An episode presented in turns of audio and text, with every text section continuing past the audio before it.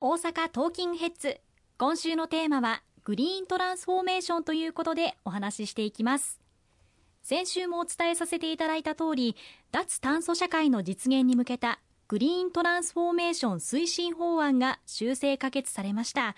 まずはこの GX グリーントランスフォーメーションとはどういうことなのか教えていただけますか？はい。人類共通の課題としての、まあ、気候変動問題、えー、各地で地球温暖化が進んでいる中で海水面が、まあ、氷河が溶けたりあるいは北極南極の氷が溶けたりということで海水面の上昇が見られております、まあ、そうした中で東証諸国などはまさに国の存亡の危機が迫っているという状況もあります。さらにはこの気候変動を受けて、えー、我が国もそうですけれども毎年のように大規模な災害に見舞われている大型の台風また温暖化によるる熱波による、まあ、熱中症の障害も出てきております。こうした人類共通の課題である、まあ、気候変動問題にまさに人類が結束をして取り組んでいかなければいけない、まあ、国連においては IPCC 政府間パネルで産業革命前に比べて地球の平均気温を1.5度程度の上昇に収めなければ将来、まあ、人類の、まあ、存存続というのは非常に厳しくなってくると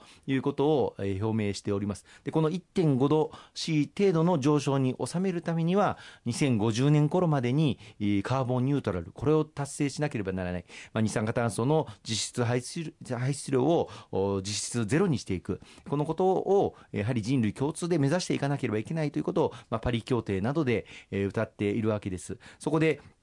各国が相次いでこの2050年カーボンニュートラルを目指していくということが表明されて我が国もこの2050年にカーボンニュートラルを実現するということを国際公約また我が国でも法律上その正式な目標として位置づけているわけです。現在世界全体でこのカーボンニュートラル目標を表明している国は GDP の総額で言いますと世界全体のもう90%に達成しておりましてまさに世界中が総力を挙げてこのカーボンニュートラル実現に向けて歩み始めております。そんな中でこのカーボンニュートラルを実現するためにはさまざまな技術革新を行っていくことも必要ですしまた経済界産業界あらゆる分野において官民協調で多くのその社会構造の在り方を変革していく投資を行っていかなければいけない。例えば EU ではすでに今後10年間で140兆円程度の投資を実現をしていくということを決めて、まあ、その支援策も具体化しております。またアメリカでも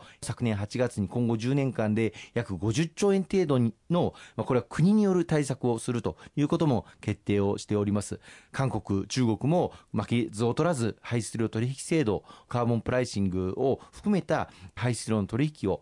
有償化していくといった動きも加速化させております。そんな中で我が国としても今後10年間で先ほど申し上げました150兆円程度のやはり官民挙げた投資を行っていかなければならないという非常に大きな挑戦、まあ、これによって産業競争力の強化を図るとともに脱炭素社会をこの日本において構築をしていこうというその具体的な施策を今年のまあ通常国会で議論させていただいているということです。例えばあの自動車産業。これはあの日本はドイツに次いで非常に大きな市場を持っているわけですけれどもこの自動車産業界をどのように脱炭素化を図っていくのかあるいはエネルギー、石油あるいは石炭等にまあ大きく依存している我が国のこのエネルギー電力というものをどうカーボンニュートラルを図っていくのかあるいは港湾住宅さらには運輸物流こうした分野それぞれにおいてカーボンニュートラル二酸化炭素の排出量を実質ゼロを目指していく言うは安く行うは大変に難しい課題がたくさんございますこうした一つ一つの分野においてカーボンニュートラルをいかに図っていくのかということを具体的に道行きを示しながら今取り組みが加速化しているということをどうかご承知おきいただければと思いますね。なるほど日本を含めた世界規模でカーボンニュートラルを目指している、まあ、そういう状況だということなんですね。はい、例えば今まで京都議定書などでもありましたが温室効果ガスの削減を図ろうとかそういうことだったと思うんですがそれはもちろんのことでこの取り組みを進めることで経済成長もこれも目指していこうという流れでもあるんですよね。おっしゃる通りでしてあのこれまでどうしてもその環境問題に対する対策対応というと、まあ、経済的には負荷がかかる、えー、マイナスの側面があるという意識がどうしてもありました、まあ、そこがなかなかあ経済界を含めて前に向いてこののカーボンニュートラル、あるいは GX、あるいは SDGs、まあ、大きな目標を掲げても、細目に入るとなかなか前に進まないということがありました。しかし、今、やはり我々発想の転換をしなければいけなくて、この GX を目指すことで、日本の成長のポテンシャルを生み出し、そして進めていかなければいけないということなんだと思います。あの、先ほども言いました、例えば自動車の分野で言うと、日本はハイブリッド自動車の収益というのが世界的にも高い技術を持ってって世界をリードしております。まあ、こうしたグリーンな技術というもの、大変高い技術を持っておりますので、この GX の関連技術をさらに高めることで、国際社会全体の GX をリードするとともに、世界における競争力を強化をして、まさに日本の経済成長の起爆剤としていけるのが、この GX の分野だというふうにも思います。さらには今後、水素やアンモニアといった新しいエネルギー、あるいは蓄電池産業、電力の系統の整備、こうしたたことを一つ一つこの GX に向けて進めていくことで、日本の経済を新しく生まれ変わらせる、そうした力強い経済成長を図る、まさに起爆剤としていけるのがこの GX の分野だというふうに思います。今後10年間で150兆円の経済投資を行っていくという目標を掲げ、そしてその呼び水とするための20兆円分の GX 経済移行債を国が発行してそれをリードしていく。で、そのことによって新しい技術革新を生んで、その技術が国際社会、人類全体をリードしていく。その先頭にやはり日本が立っていかなければいけないんだというふうに思っております。我々公明党としても全力で後押しをしていきたいと思いますね。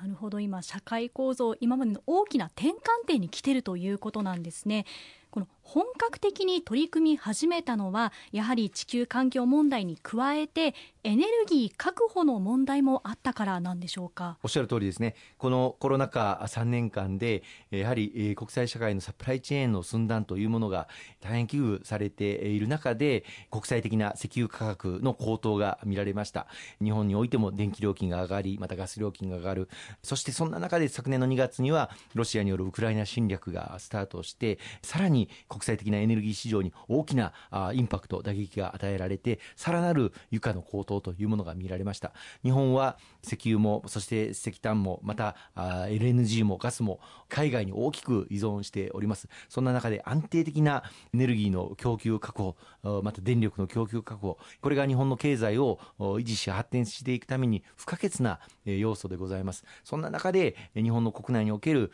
省エネを進め、また再エネを力強く進めめていくことで、電力、エネルギーの安定的な自給率を高めていくということも、日本にとって不可欠な課題だというふうに思います。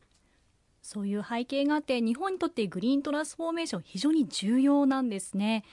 また11日経済産業委員会において石川さんも質問に立たれましたが今また原子力への依存度が高まるのではないかという心配の声も増えてきています。これについてはいかがでしょうか、はい、あのそれぞれの国がそれぞれの国の状況に応じてこのグリーントランスフォーメーションあの進めていく対策を取っております。で我が国は我が国におけるこのグリーントランスフォーメーション、まあ、脱炭素化というものをどう実現をしていくのかという上で再エネを全力で進めていくということはもちろんのことなんですけれども原子力発電所も一定程度活用はしなければいけないだろうということが現実的な課題としてございます。まあ、そうではありますけれどもこの原発の依存度というのは将来的にやはり低減をしていかなければいけないとそして将来的には原発のない社会原発に依存しない社会これをぜひとも公明党としては築いていきたいと思っております。まずはあの2011年に起きてしまった東京電力福島第一原発の事故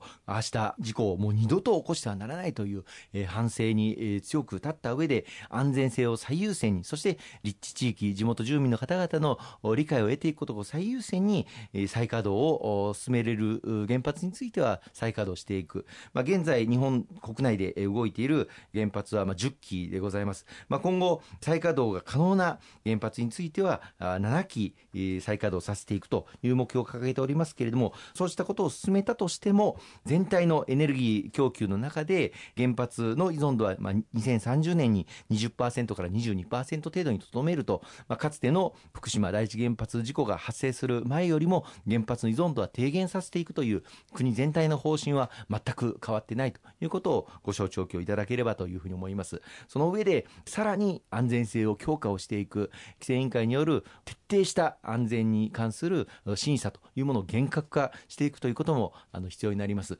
あの今回、今、国会で参議院の方で議論されております GX に関するもう一つの法案では、この原発に対する審査体制、これを強化し、まあ、厳格化していく。これまで原発の稼働30年以降は、10年ごとに、まあ、原発の安全性を評価するという制度はあったんですけれども、そうではなくて、30年を過ぎた原発については、その後10年ごとに新しく動かしていいかどうかということを原子力規制委員会が認可をする。安全性に少しでも問題があれば、直ちにに原発を止めるという、そういった制度も今回の法案の中で議論されております。わかりました。ありがとうございます。後半も引き続きお伝えしていきます。